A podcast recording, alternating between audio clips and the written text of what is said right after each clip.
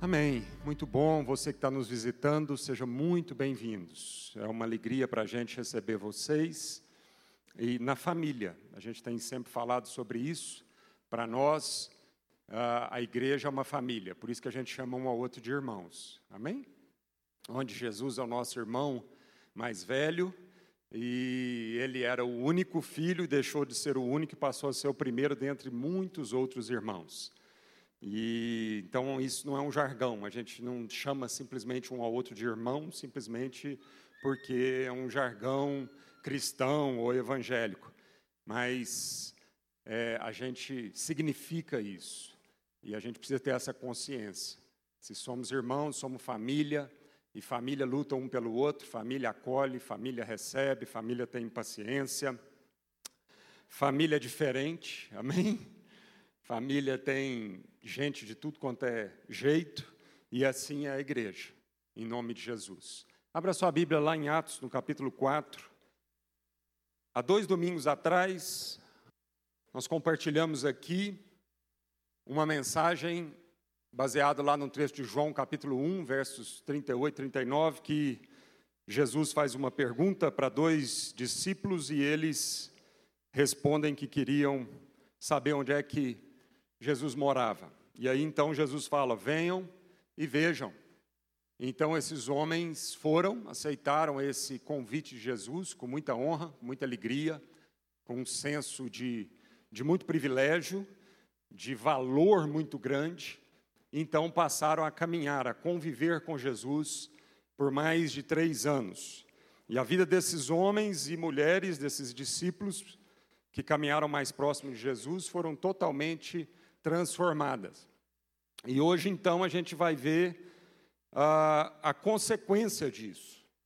A consequência de um povo que caminhou com Jesus, que conheceu Jesus na sua intimidade, que conversou com Jesus, que ouviu a sua voz, que acordou com Jesus, que dormiu com Jesus, que viu como que Jesus lidava com todas as questões da vida, do cotidiano, como que Jesus lidava com o dinheiro, como que Jesus lidava com a família, com os irmãos, como que Jesus é, lidava com os religiosos da época, como que Jesus amava um povo. E esses discípulos viveram e conviveram com Jesus durante mais de três anos. E aí então Atos é, é um livro da Bíblia que retrata então o começo desse povo. E como que são, quais são as características de um povo que caminhou com Jesus, que entregou a sua vida para Jesus, que partilhou da intimidade com Jesus. Toda vez que a gente quiser saber como que a igreja, então, como nós que conhecemos a Jesus, como os discípulos de Jesus é, devem proceder, devem viver a vida, é bom a gente voltar ao livro de Atos, porque o livro de Atos traz isso de uma forma muito prática para nós.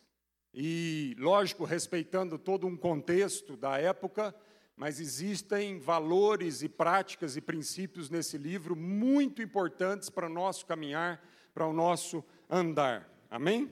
Então, hoje nós vamos ver a consequência na vida de homens que caminharam e conviveram com Jesus. O contexto aqui era que Pedro e João tinham acabado de operar um, um milagre um homem de mais ou menos 40 anos, que ficava pedindo esmolas na porta do templo, e eles então passaram por esse homem, e esse homem pede dinheiro para eles, e eles falam: recurso, dinheiro nós não temos, mas o que nós temos nós te damos. Levanta e anda, ser curado. Então houve um milagre, houve um sinal visível, claro, e então ah, Pedro, logo em seguida a esse milagre, faz a primeira grande pregação pública do Evangelho, onde muitos, ouvindo essa pregação, creram e muitos então é, foram salvos naquele momento. Então, o verso 4 é a continuação desse, logo em seguida, essa pregação de Pedro. Amém? Vamos orar. Feche seus olhos. Querido Deus e Pai, em nome do Teu Filho Jesus, que nós estamos reunidos aqui nessa manhã, nesse momento, porque amamos o Senhor, amamos a Cristo Jesus e amamos a presença do Espírito Santo em nós, no nosso meio. E é esse Espírito, o Espírito Santo do Senhor, que ilumina nosso entendimento, que abre os olhos do nosso entendimento, que traz luz e revelação, que faz com que essa palavra não seja apenas letra na nossa vida, mas vivifica essa palavra, Senhor, no nosso coração.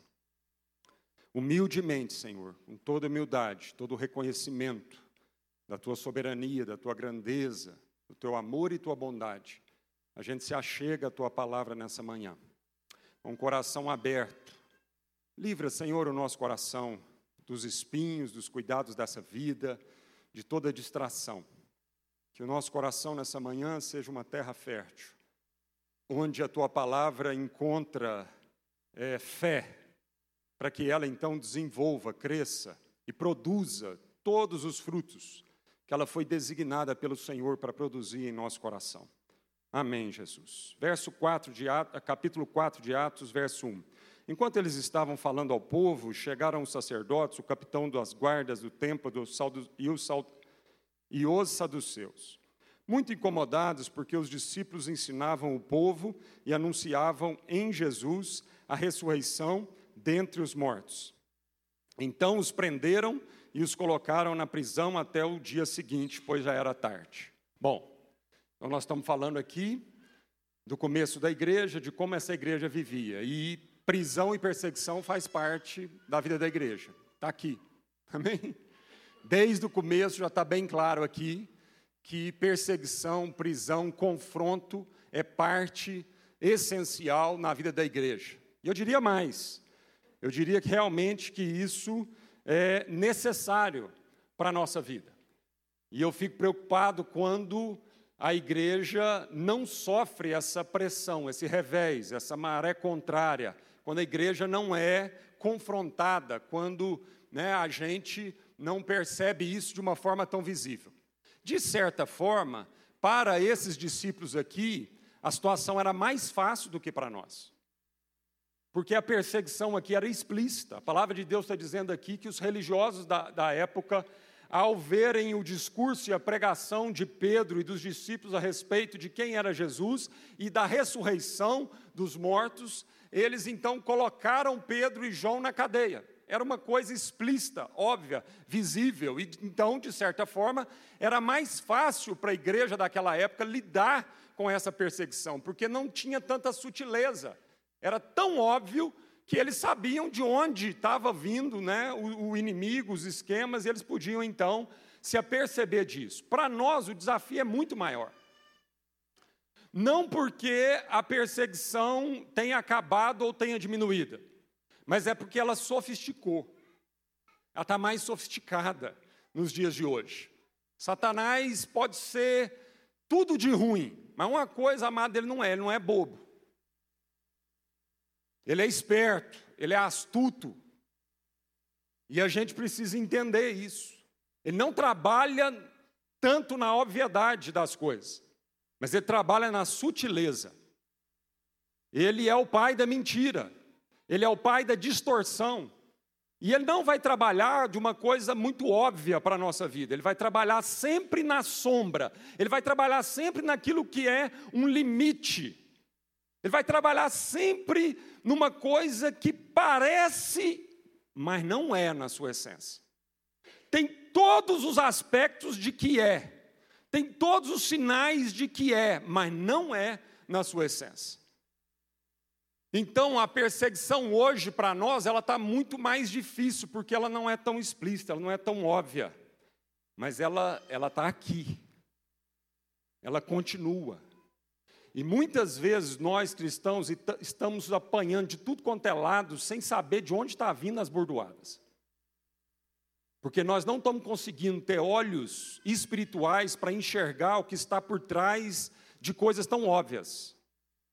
Muitas vezes a gente, como cristão, está sendo levado pelo que a gente vê. E a palavra de Deus é clara para nós que nós, povo de Deus nessa terra, não podemos caminhar pelo que se vê e se discerne naturalmente. Mas nós temos que ser um povo que caminha e discerne e toma decisões por aquilo que é espiritual, aquilo que não é tão explícito e tão óbvio. E para isso nós precisamos ter olhos de fé e olhos espirituais. Para isso o Espírito Santo precisa iluminar nossos olhos. Para isso, a gente precisa gastar tempo na presença de Deus, para que cada vez mais haja um espírito de discernimento na nossa vida, porque muitas vezes nós estamos sendo afrontados, estamos sendo perseguidos, estamos levando burdoada de tudo quanto é lado, e estamos uma, vivendo uma vida tonta, sem saber de onde está vindo, por quê? Porque a gente não consegue enxergar como Deus quer que a gente enxergue. A perseguição existe e ela não vem de forma explícita, ela vem sorrateiramente, sutilmente. Nesse caso aqui, amado, ela veio dos líderes religiosos, há um sistema. Há um sistema. A gente acha que a perseguição ela vai vir só de outras religiões ou de, de outras políticas e tudo. Não, a perseguição, muitas vezes, a pior perseguição que existe, o pior confronto que existe, ele está aqui no nosso meio. É um espírito de religiosidade. É um sistema que parece muito com algo de Deus, mas que lá no fundo, sutilmente, sorrateiramente, é um espírito do anticristo. Ele tem trejeitos de uma espiritualidade, ele tem aparência de uma espiritualidade, ele tem voz e tom de voz e expressões corporais de uma espiritualidade, mas ele é do inferno. Ele é o anticristo. E isso é mais sutil do que a gente imagina. É tão sutil que o próprio Pedro, esse mesmo Pedro que foi colocado aqui na prisão por esse sistema, um dia na sua vida, já caminhando com Jesus por três anos, um dia na sua vida, esse espírito, esse sistema se apoderou da sua forma de pensar, do seu raciocínio, e ele chega para Jesus, sabendo que Jesus já estava caminhando para a cruz, que o próprio Jesus falou disso, e ele chega para Jesus e diz: Não, Senhor, poupa-te, a cruz não é para você. E Jesus, com olhos espirituais e discernindo esse sistema que confronta e que é anticristo, diz para Pedro: arreda-te de mim, Satanás. Pedro não era Satanás, mas naquele momento, Satanás, o sistema, essa perseguição apoderou da consciência de Pedro, e Jesus chega para Pedro e fala: arreda-te de mim, Satanás, porque você não cogita das coisas de Deus. Você não pensa como o reino de Deus, você não pensa como Deus pensa, mas você pensa como os homens pensam. E o que os homens, a forma humana de pensar, ela é animal, ela é terrena e ela é demoníaca. Então a palavra de Deus precisa transformar a maneira da gente ver. Ela tem que ir mais profundo na nossa vida. Ela precisa fazer uma transformação radical. São outras lentes, outra forma de enxergar a vida, outra forma de ver as mesmas situações. E o problema muitas vezes é que os nossos templos e auditórios estão abarrotados de pessoas que têm costumes transformados, tom de voz transformado, roupa mudada, é, é, é, um linguajar mudado, mas no fundo, no fundo, não houve uma transformação plena de consciência. E é daí que vem as nossas piores perseguições, é desse sistema sorrateiro, sutil, animal, terreno e demoníaco. E eles foram presos por isso. É esse sistema que crucifica Jesus. Foi esse sistema que crucificou Jesus. É esse sistema que colocaram esses discípulos na prisão e perseguiram esses discípulos. E é o mesmo sistema que sorrateiramente tem trabalhado nos dias de hoje no meio da igreja. Verso 4: Contudo, muitos dos que o viram, ouviram a palavra, creram, e o número dos homens que creram aumentou para quase cinco mil. No dia seguinte, verso 5: Reuniram-se em Jerusalém as autoridades, os líderes religiosos e os escribas, e também o sumo sacerdote Anás, Caifás, João Alexandre e todos os parentes do sumo sacerdote, ou seja, a cúpula religiosa de Israel se reúne ali naquele momento. Nós estamos falando de gente libada, irmãos. Nós não estamos falando de gente aparentemente promíscua. Nós estamos falando de gente ilibada, nós estamos falando de grandes teólogos, nós estamos falando de gente que estudava e se debruçava sobre a Torá, a lei, o Antigo Testamento, dia e noite. Nós estamos falando de gente que decorava o Pentateuco, sabia na ponta da língua o Pentateuco decorado. Nós estamos falando do sinédrio, nós estamos falando da classe dos 70 homens mais ilibados quanto à moral e à reputação. Moral e reputação, amado, não significa grande coisa no reino de Deus. Porque é desses homens que nós estamos falando. E a perseguição e o espírito anticristo vem justamente da vida desses homens. Nós estamos falando de gente que era um sepulcro caiado, como o próprio Jesus falou a respeito dessa classe de gente. Nós estamos falando de gente com toda a aparência, por fora, tudo pintadinho, tudo em ordem, tudo novo, mas por dentro, tudo velho, tudo podre.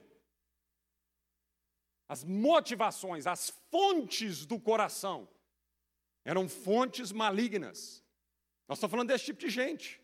Como, por exemplo, Nicodemos, que vivia de uma aparência, encontra com Jesus, Jesus fala assim: Nicodemos, é o seguinte, meu amigo. Você pode ler o que for, você pode decorar o que for, você pode tentar ao máximo se enquadrar num sistema, numa performance, num ritual, numa rotina religiosa. A questão é, se você não nascer novamente do Espírito, sem chance, Nicodemos. Sem chance, porque a sua natureza é podre. A sua natureza tem que ser transformada. Ninguém vai conseguir pela sua moral, ninguém vai conseguir pelo seu esforço. É isso que Jesus falou para esse tipo de gente. É isso que Jesus fala para todos nós. É possível viver uma vida em Cristo, mas nós temos que entregar a nossa vida para Cristo. O velho tem que ser confrontado, o velho tem que ser destruído, o velho tem que ser crucificado, para que o novo se revista na nossa vida. Verso 7: Colocando-os diante de si, perguntaram-lhes: Com que poder ou em nome de quem fizeste isto? Então Pedro, cheio do Espírito Santo, vamos repetir isso? Cheio do Espírito Santo lhes disse: autoridades do povo e vós, líderes religiosos, se hoje somos questionados acerca do benefício feito a um doente e pelo modo como ele foi curado, seja do conhecimento de todos vós e de todo o povo de Israel, que em nome de Jesus Cristo Nazareno, aquele a quem crucificaste, a quem Deus ressuscitou dentre os mortos, sim, por meio deste nome, este homem está aqui com boa saúde diante de vós. Este Jesus é a pedra rejeitada por vós, os construtores, o qual foi colocada como pedra angular, e não há salvação em nenhum outro, pois debaixo do céu não há outro nome entre os homens pelo qual devamos ser salvos. Com que autoridade que vocês fazem isso? De onde vem essa autoridade? Com que poder vocês fazem isso? Em nome de quem vocês operam essa cura, esse milagre? Pedro cheio do Espírito Santo. E aqui está uma chave do sucesso dessa igreja. Mano. Era um homem simples, como eu e você. Era um homem simples, não tinha nada de especial na vida desses homens e dessas mulheres. Nada de especial, assim como eu e você.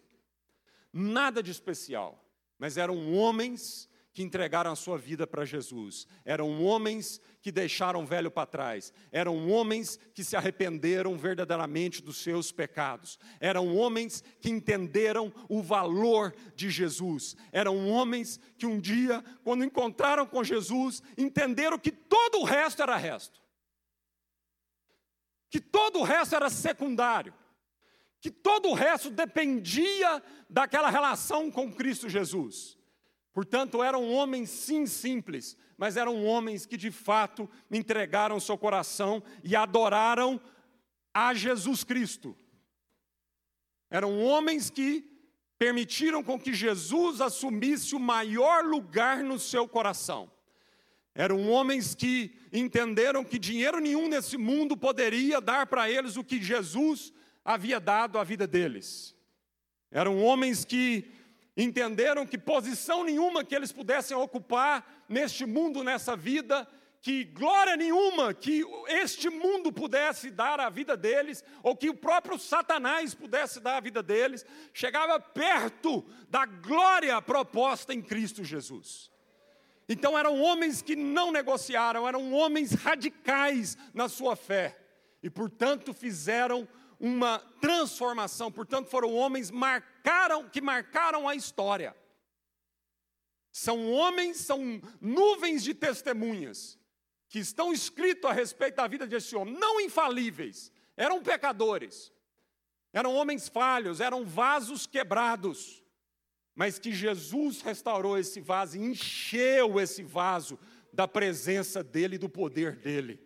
E eles disse então, cheios do Espírito Santo, amado, cheios do Espírito Santo. Meu irmão, minha irmã,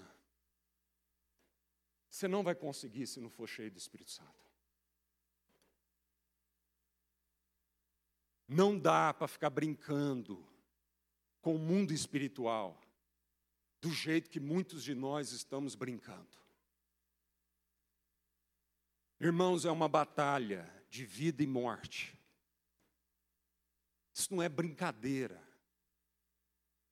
Não dá. Tem muitos irmãos que estão sendo peneirados, que estão sendo fuzilados. Tem muitos irmãos, amado, que estão tomando soco de tudo quanto é lado, estão vivendo uma vida tonto, sem saber o rumo, estão desvairados, dando soco como quem dá soco no ar. Porque são irmãos que estão brincando com as coisas espirituais. E amado, essa mensagem não é para colocar medo no seu coração, pelo contrário, essa mensagem é para gerar coragem no seu coração. Mas essa mensagem é uma mensagem para gerar temor no nosso coração também. Porque é preciso haver temor de Deus, é preciso haver temor, amado, de que nós não estamos brincando. Nós temos que entender de uma vez por todas de que isso não é brincadeira, que isso é sério.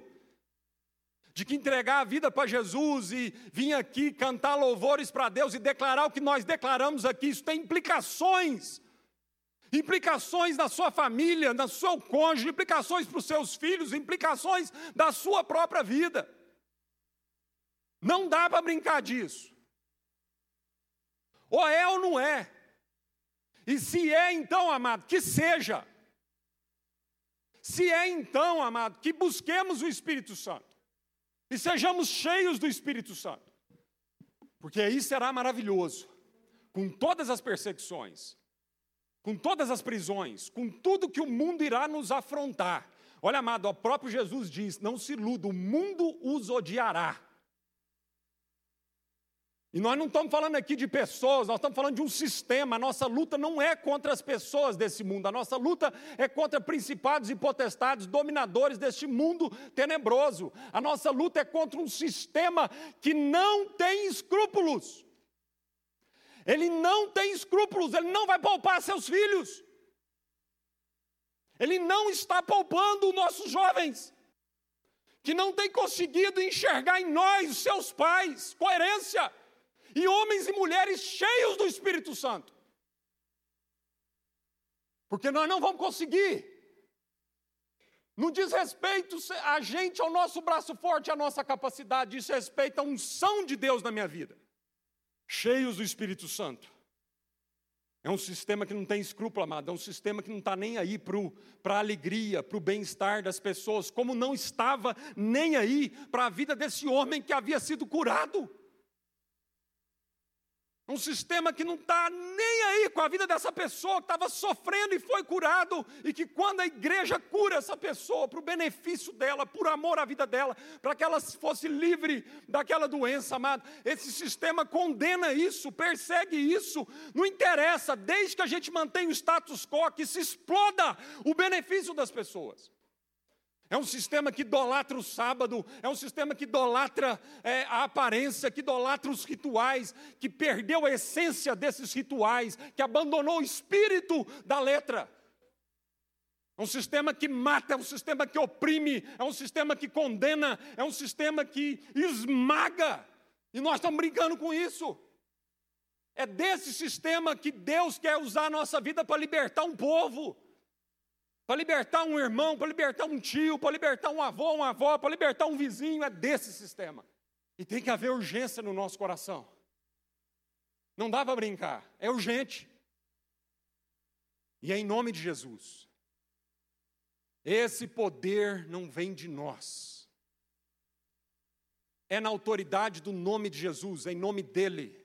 A ele toda honra, a ele toda glória, que diminua cada vez mais o eu e que Cristo seja engrandecido, exaltado, e quando as pessoas então forem beneficiadas pelo poder do Espírito Santo através da sua vida, da minha vida, da nossa vida, que eles olhem para Deus e não olhem para nós. Pedro começou o seu discurso, quando ele curou esse homem, começou o seu discurso falando no capítulo 3: Não somos nós, não se iludam, isso não vem de mim, isso vem de Jesus Cristo, é o poder dele, é o Espírito Santo. Eu sou só um instrumento, e é um privilégio enorme, com temor, eu sou esse instrumento de ver Deus operando através da nossa vida, das nossas mãos, das nossas palavras. Verso 13. Observando a coragem de Pedro e de João, percebendo que eram homens simples e sem erudição, eles se admiravam e reconheceram que eles haviam convivido com Jesus. Outro grande segredo. Eram homens que a sociedade reconheceu que eles caminhavam com Jesus. Eles conviveram com Jesus. Eles viveram com Jesus. Eles não só ouviram, eles não só entendeu? É, receber uma teoria a respeito de quem era Jesus, mas eram homens que partilharam da intimidade de Jesus Cristo. Irmãos e irmãs, nós não podemos brincar e falar de uma fé sem que há uma convivência com Cristo na nossa vida. E conviver com Cristo é muito mais do que uma reunião por semana. Conviver com Cristo é lá nas quatro paredes do seu quarto, na hora que você está com um cônjuge, na hora que a coisa aperta, que a tentação bate, que a sua vontade é explodir, que a sua vontade é bater, que a sua vontade é se autoafirmar, que a sua vontade é esfregar na cara, que a sua vontade é devolver tudo aquilo que ele te fez mal na sua vida. É nesse momento que a gente mostra se nós convivemos com Cristo ou não. Aqui, amada, é canja aqui nesse lugar, levantando a mão, maravilhoso, com uma banda como essa, nos inspirando. Aqui, amada, até rola uma lágrima nos olhos. É romântico, mas é lá, na hora de fazer o negócio, é lá na hora de escolher entre comprar e não comprar, entre repartir e não repartir. É lá na hora de ter que escolher entre perdoar e não, per e não perdoar. É lá na hora de dizer, mais uma vez, eu vou ter que caminhar mais uma vida, eu vou ter que ter paciência mais com a sua vida. É ali que o real acontece, é ali que a vida acontece.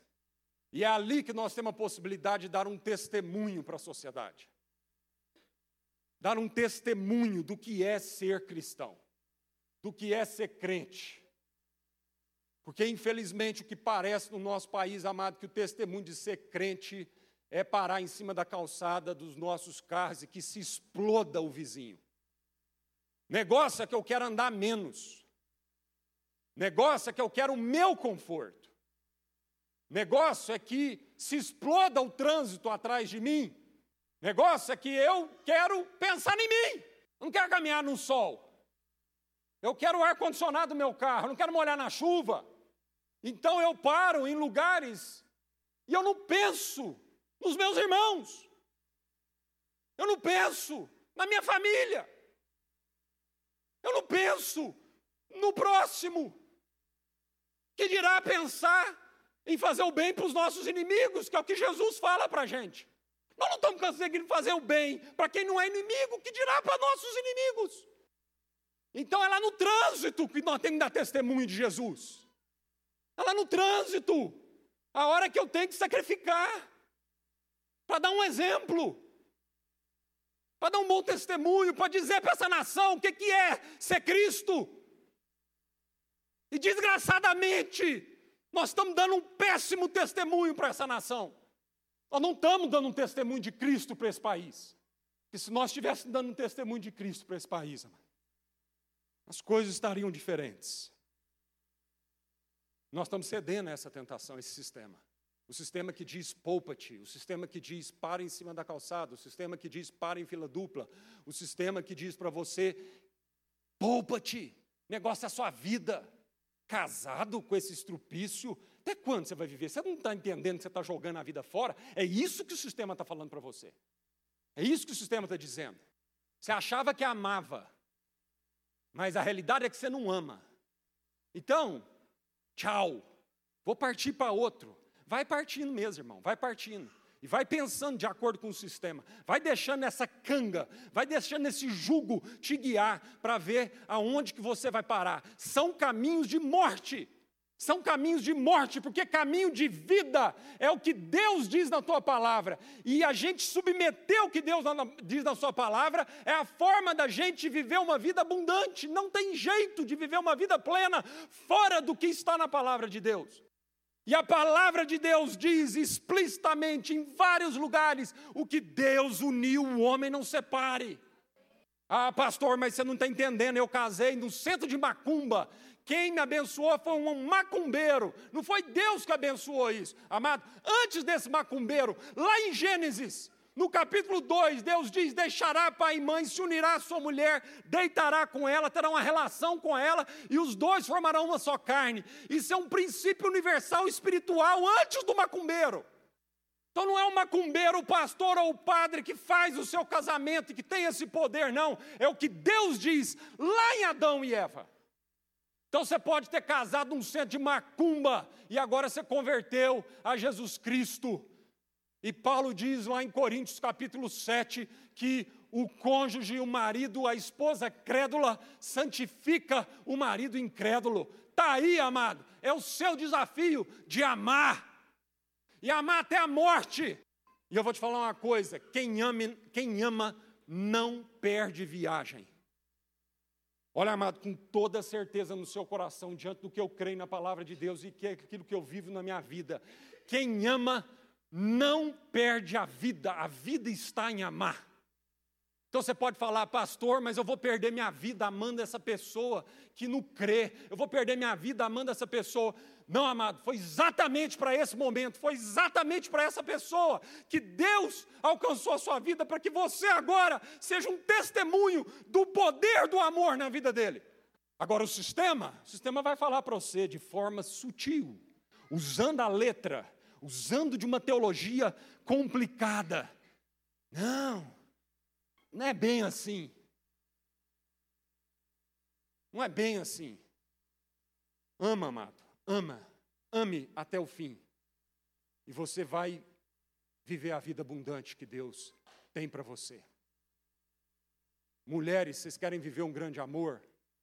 É por isso que Deus deu esse marido difícil. Porque quanto mais difícil que ele for, mais difícil que ele seja para a sua vida, maior vai ter que ser o amor que você vai ter que amar esse homem. Um grande amor. É. Ai, como a gente romantiza.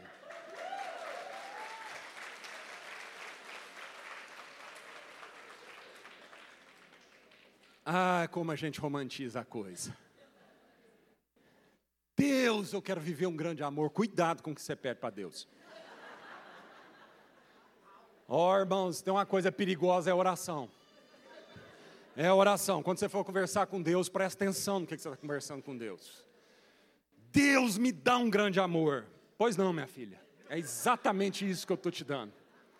É exatamente isso. Está aí. Está aí esse cara insensível, não romântico. Está aí a sua oportunidade de viver um grande amor. Em nome de Jesus. Conviver com Jesus, conviver com Jesus.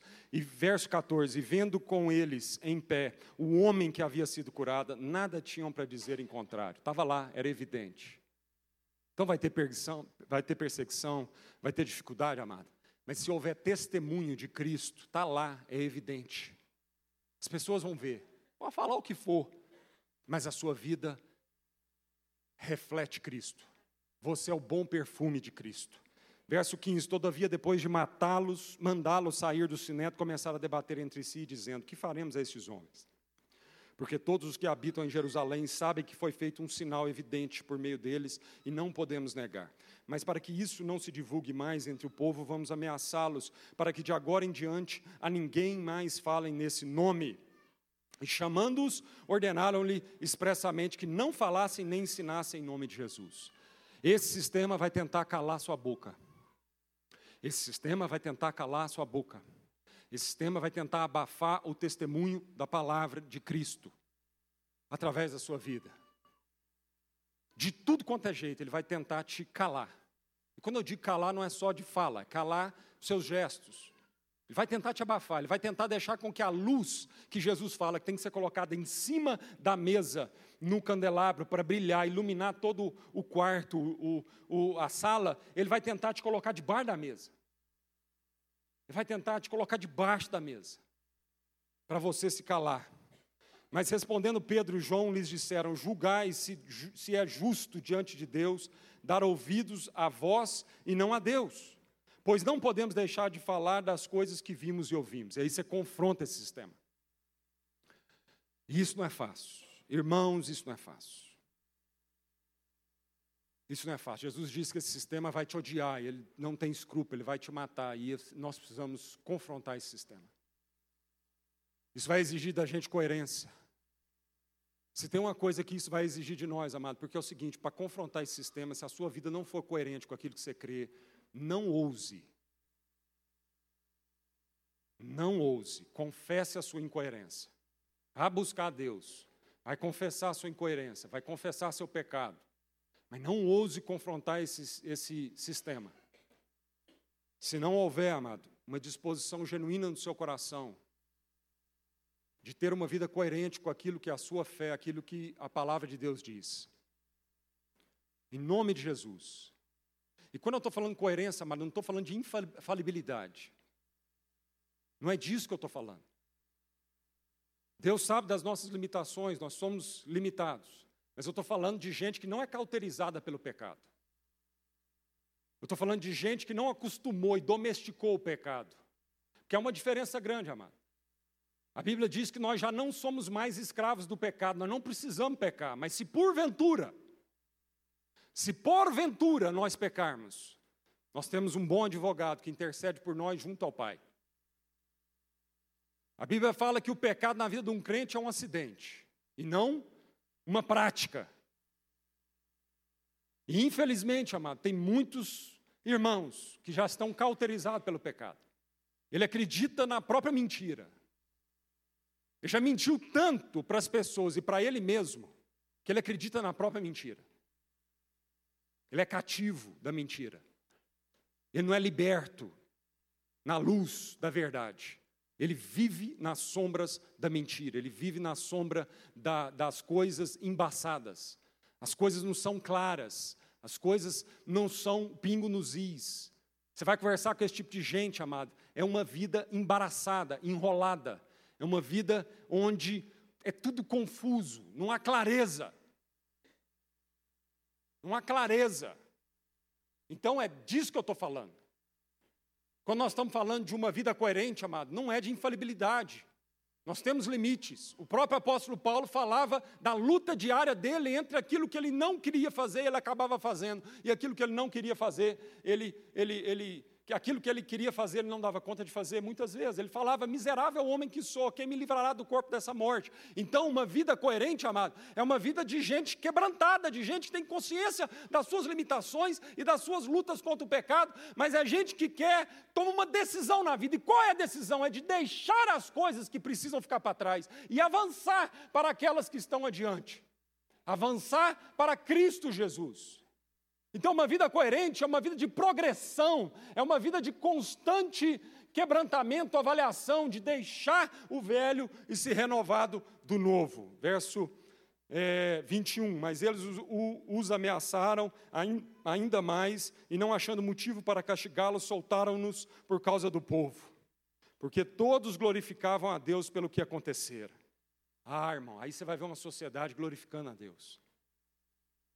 Quando essa igreja é cheia do Espírito Santo e é um testemunho coerente da palavra de Deus, a sociedade glorifica a Deus. Pois os homens em quem se opera a cura miraculosa tinham mais de 40 anos. Depois de soltos, foram para os seus companheiros e lhes contaram tudo o que os principais sacerdotes e líderes religiosos lhes haviam falado. Depois de solto, foram para a igreja, foram para os seus irmãos, foram para os seus companheiros. Se reuniram. Era um povo que vivia em família. Era um povo que estava junto, não estava sozinho. Parte do ser cheio do Espírito Santo vem daí, amado. Efésios capítulo 5, Paulo diz: sejam cheios do Espírito Santo, falando entre vós, falando entre vós. É entre vós, é um exercício de ser cheio do Espírito Santo, é falando entre vós com salmos, hinos, cânticos espirituais, dando sempre graças a Deus, um ambiente de louvor, adoração a Deus, reconhecimento de Deus, submetendo-vos uns aos outros. Se queremos ser um povo cheio do Espírito Santo, passa por aqui, passa pelas nossas relações, passa pelo tipo de coisa que a gente fala um para o outro, passa pelo tipo de oração que a gente ora um pelo outro. Verso 24: Ao ouvirem isso, todos juntos elevaram a voz a Deus, dizendo: Senhor, tu que fizeste o céu, a terra, o mar e tudo que neles há, que pelo Espírito Santo dissestes pela boca de nosso pai Davi, teu servo, porque os gentios se enfureceram e os povos imaginaram coisas vãs. Os reis da terra levantaram-se, as autoridades aliaram-se contra o Senhor e contra o seu ungido, pois nesta cidade eles de, eles de fato se aliaram contra o teu santo servo Jesus, a quem ungiste, não só Herodes, mas também Pôncio Pilatos, com os gentios e os povos de Israel, para fazer tudo o que a tua mão e a tua vontade predeterminaram que se fizesse. Olha aí, amado. Eles se uniram para orar. Oração. Oração faz parte dessa igreja que testemunha, que atua, que é cheia do Espírito Santo. Eles não reuniram, amado, primeiramente para conversar, para discernir as estratégias, não, eles reuniram para orar. E nessa oração, Está claro o que eles criam no coração, porque no verso 8 diz: Isso tudo está acontecendo mesmo, perseguição contra Jesus Cristo, um espírito anticristo, mas tudo isso está debaixo da soberania, da tua mão, porque eles dizem: para fazer tudo que a tua mão e a tua vontade predeterminaram que se fizesse. Então isso aqui não tem novidade, não foi novidade para eles. O próprio Jesus já tinha falado que ia ser dessa forma. E amado, em nome de Jesus, ninguém aqui comprou gato por lebre, porque a palavra de Deus diz que não ia ser fácil. O próprio Jesus diz que nesse mundo terias aflições. O próprio Jesus diz que esse mundo vai, vão odiar você, ele vai perseguir você, eles vão tentar matar. Esse mundo não tem escrúpulo. Irmãos, nós sabemos. Ninguém aqui precisa ficar espantado. Porque os discípulos sabiam do que viria para frente. Quando Paulo converteu, quando o apóstolo Paulo converteu, Deus já deixou claro para ele, no primeiro momento da conversão dele, através de Ananias, foi isso? Foi Ananias, né? Que foi lá e disse para Paulo: Deus falou assim para Ananias: fala para esse moço, o meu filho, o meu servo, que ele vai padecer muito na vida dele. Então é o seguinte, amado, que loucura é essa? Que forma é essa de fazer um apelo para entregar a vida para Jesus? Já pensou? É porque a gente vai fazer um apelo para as pessoas entregar a vida para Jesus, amado, aí a gente quase que implora para a pessoa. Não, pelo amor de Deus, vem dar a vida para Jesus e aquela coisa tal. Amado, o jeito que Deus fez o apelo para Paulo entregar a vida dele para Jesus não foi desse jeito. Sabe como é que foi? Diz para ele o quanto vai ser difícil, diz para ele o quanto vai haver sofrimento, vai haver cruz, vai haver perseguição. Deus não pintou a pílula. Foi claro isso. E nós não estamos aqui para adorar a pílula. Nós estamos aqui para dizer o que a palavra de Deus diz.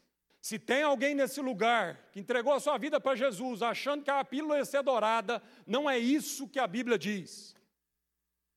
A Bíblia diz que o caminho é apertado, é estreito, que vai exigir de nós sacrifício, cruz, mas ao mesmo tempo a Bíblia diz que é vida abundante.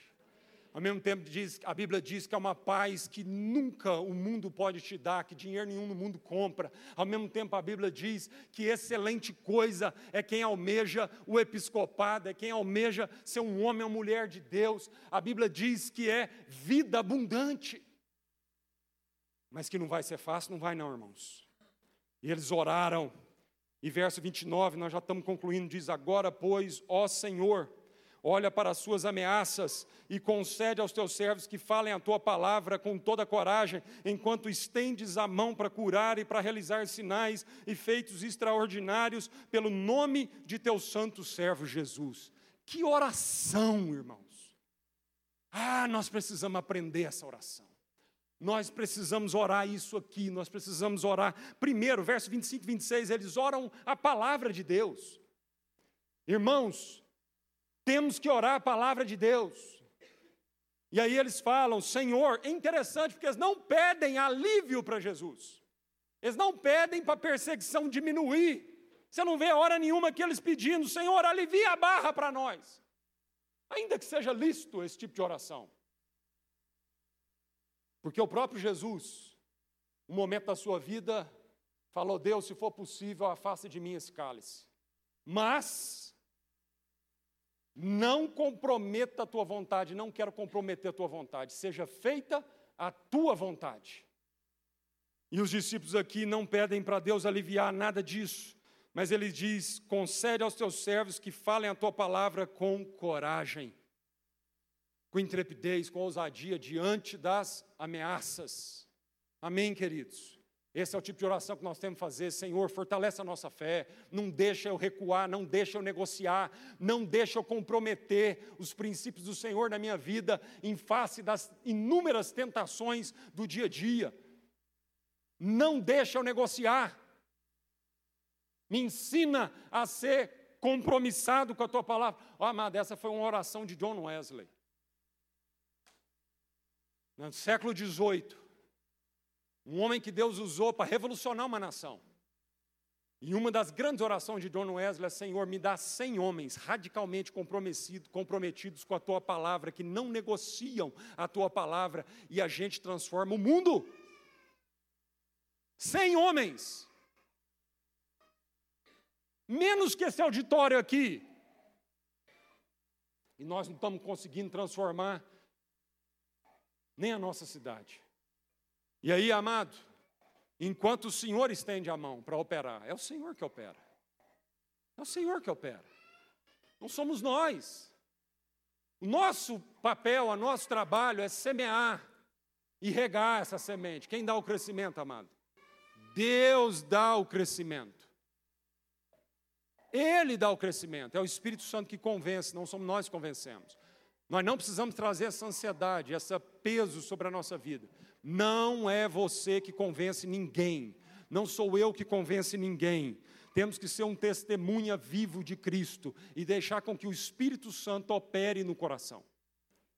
Porque do contrário, as pessoas não vão crer em Jesus, vão crer em nós. E se elas crerem em nós, elas estão perdidas. Por isso, Paulo, escrevendo aos Coríntios, na primeira carta, no capítulo 2, ele diz: A minha pregação não se consistiu de palavras de persuasão humana. A minha pregação não consistiu em palavras de filosofias humanas, bonitas, terapêuticas, maravilhosas, coaching. Não foi isso. Ele falou: a minha palavra é poder e demonstração do Espírito de Deus para que a fé das pessoas que me ouvem não se apoiem em mim, mas para que a fé delas se apoiem em Cristo Jesus. Então nós não estamos aqui para pregar filosofias, para pregar sabedorias humanas, porque por mais elaboradas que sejam, é animal demoníaco e terrena. Estamos aqui, amado, para pregar a palavra de Deus. E para que a nossa pregação consista em demonstração e poder do Espírito Santo de Deus. E quando, verso 31, e quando terminaram de orar, o lugar em que estavam reunidos tremeu, todos ficaram cheios do Espírito Santo e passaram a anunciar com coragem a palavra de Deus. quer orar com a gente hoje. Vamos orar. E eu queria que a gente levantasse um clamor. Queria pedir que você colocasse de pé hoje. Agora não vai ser uma oração nossa. A palavra de Deus é que diante das ameaças, eles se uniram e oraram a Deus. Pedindo para Deus, diante das ameaças desse sistema e das tentações desse sistema, nos dê, Senhor, ousadia, coragem, intrepidez, para que a gente pregue a tua palavra, enquanto o Senhor estende a mão, vai à nossa frente, operando milagres, sinais, prodígios, convertendo quem o Senhor sabe que tem que converter, Senhor. Ninguém resiste à mão do Senhor.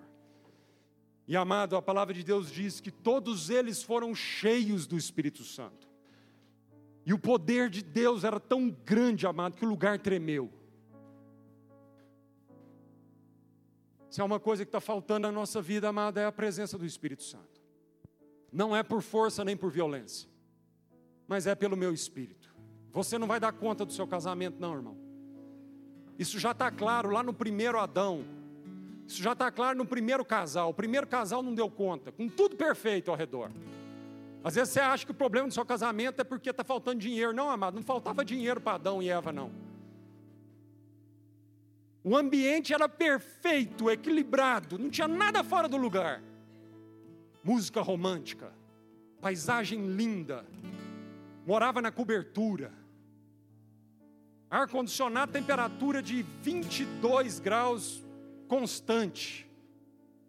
Não funcionou. E não funcionou, amado, para a gente tirar isso de cabeça. Porque não é por força nem por violência mas é pelo Espírito Santo de Deus. Você quer viver um casamento pleno, você quer viver uma família plena, você quer viver uma vida plena, seja cheio do Espírito Santo de Deus. Se você for cheio do Espírito Santo de Deus, você vai ter o que compartilhar com o seu cônjuge, você vai ter o que compartilhar com a sua família. Vai sair dos seus lábios vida e não morte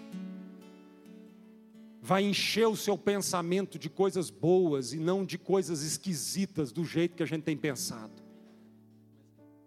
Meu Deus do céu, quanta esquisitice tem ocupado as nossas mentes, quanta coisa esdrúxula, quantos pensamentos mesquinhos, rasteiros, medíocres. Mas um homem ou uma mulher cheia do Espírito Santo, amado, tudo que é puro, santo, agradável, de boa fama, é isso que ocupa a mente e o pensamento dessa pessoa. Oh, vamos levantar um clamor. Ore, faça essa oração, você, de onde você estiver. Faça essa oração agora. Ó oh Deus, diante das ameaças e das tentações, ajuda-nos a permanecer fiel. Ajuda do Senhor a permanecer fiel. Oh Deus amado. Seja sobre nós, Senhor. Nos dê coragem, intrepidez, nos ajude na radicalidade do teu evangelho, Senhor. Nós não queremos negociar o teu evangelho, nós não queremos negociar a tua palavra, Senhor. Ó Deus, nós queremos permanecer fiéis. Nos ajude a perseverar, Senhor. Pai, queremos dar um bom testemunho, um testemunho coerente da nossa fé as pessoas e a sociedade a olhar para nós, veja Cristo, que sejamos a encarnação dessa palavra, a carta viva, conhecida e lida por todos os homens. Oh Senhor, queremos ser a fragrância de Cristo, Senhor. Deus, começa de mim, Senhor. Faça essa oração, irmão, começa de mim. Começa da minha vida, Senhor.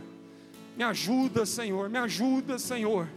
Nós amamos a Cristo, queremos entregar nossa vida completamente, sem reservas, a Jesus Cristo de Nazaré, porque é em nome de Jesus que nós viveremos, nele nos movemos, nele vivemos, nele andamos. Com que autoridade que a gente vive? Na autoridade do Espírito Santo. Em nome de quem a gente opera? Em nome de Jesus Cristo de Nazaré. Em nome de Jesus Cristo de Nazaré, aquele que foi morto na cruz e que não desistiu de nós e que ressuscitou ao terceiro dia. Ele é o motivo da nossa vida. É nele que nos movemos, é nele que falamos, é nele que pensamos, é nele que andamos, é nele que negociamos. Ora labarachúria andele cantestuias. Ora cúria andele xere cantestuia. Ó Espírito Santo de Deus, abala aquilo que tem que ser abalado na nossa vida, faz tremer a nossa vida, Senhor, como aquele lugar tremeu diante do poder do Senhor, faz tremer a nossa vida, para que o que é abalável, o que é mesquinho, o que é humano, animal, demoníaco e terreno, de uma vez por todas, caia na nossa vida, em nome de Jesus. Vem, Senhor, abalar. Nós queremos estar nas tuas mãos. O Senhor é Pai, e todo pai que ama o filho, disciplina porque ama o filho, e nós não queremos desmaiar diante da disciplina do Senhor na nossa vida, Senhor. Nós aceitamos de bom coração a disciplina de um pai que nos ama, que tem carinho pela nossa vida, que quer nos libertar de tantas coisas ruins. Senhor, nós aceitamos a disciplina do Senhor na nossa vida, seja ela qual forma que ela vier, em nome de Jesus Cristo. Aleluia, aleluia.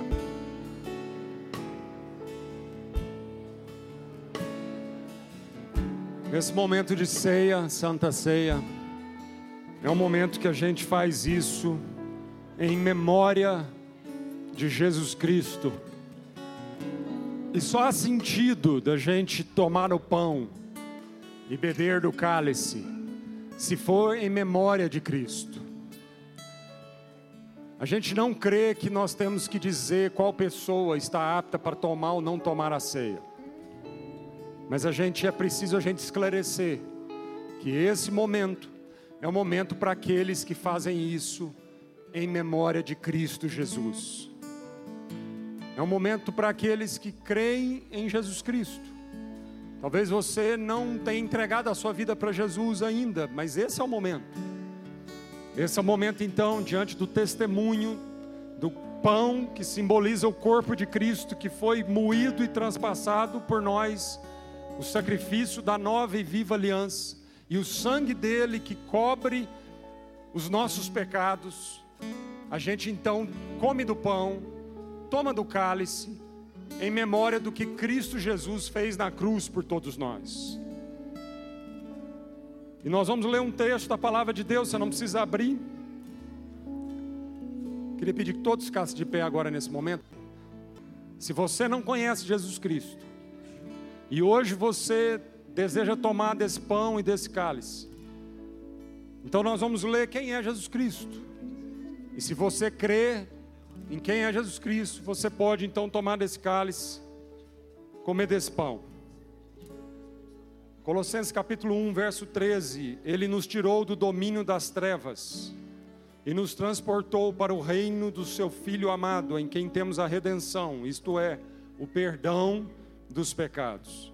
Ele é a imagem, Jesus Cristo é a imagem do Deus invisível, o primogênito sobre toda a criação ele é o primeiro, não só dos homens, ele é o primeiro de toda a criação. E ele é também o último, o ômega. Verso 16: Porque nele foram criadas todas as coisas, tudo que foi criado nos céus e na terra, as visíveis e as invisíveis, sejam tronos, sejam dominações, sejam principados, sejam poderes, tudo foi criado por Ele e para Ele. Ele existe antes de todas as coisas, e nele tudo subsiste. Jesus é o centro do universo.